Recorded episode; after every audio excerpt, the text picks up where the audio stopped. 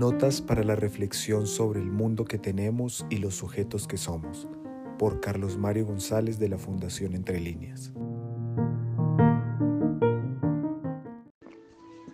Estoy siguiendo esta línea de análisis.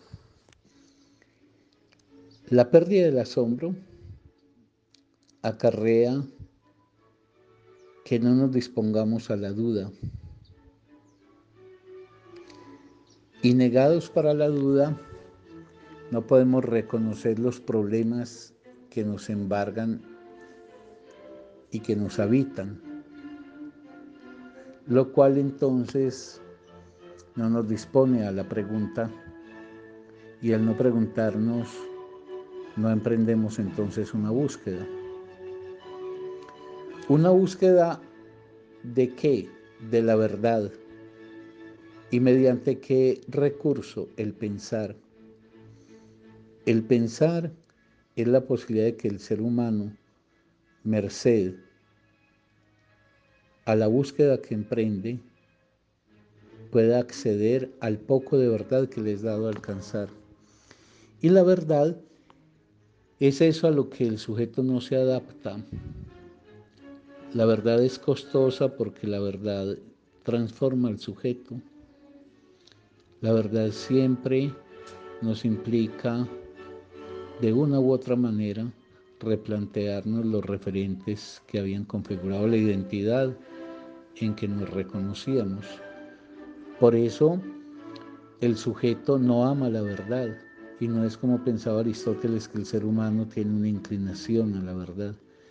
Con Freud más bien sabemos que el ser humano tiene una seria resistencia a la verdad y esa resistencia a la verdad es la que explica la resistencia al pensar. Pues bien, Estanislao Zuleta dice que para una buena lectura se requiere una doble condición en el sujeto lector. Es decir, que para ser uno un lector de verdad, se necesitan dos cosas simultáneamente que estén presentes en uno. La primera, reconocer la existencia en sí, en uno, de un problema o de unos problemas, siempre en relación a asuntos o a pasajes de la vida que se pueden reconocer como no dotados de claridad o en todo caso nudos que nos han habitado o que nos habitan. Ese reconocer entonces los problemas, es decir, saber mirarnos para ubicar dónde la vida está atorada, dónde la vida no encuentra un camino de prosecución, sino que, que se encuentra obturada.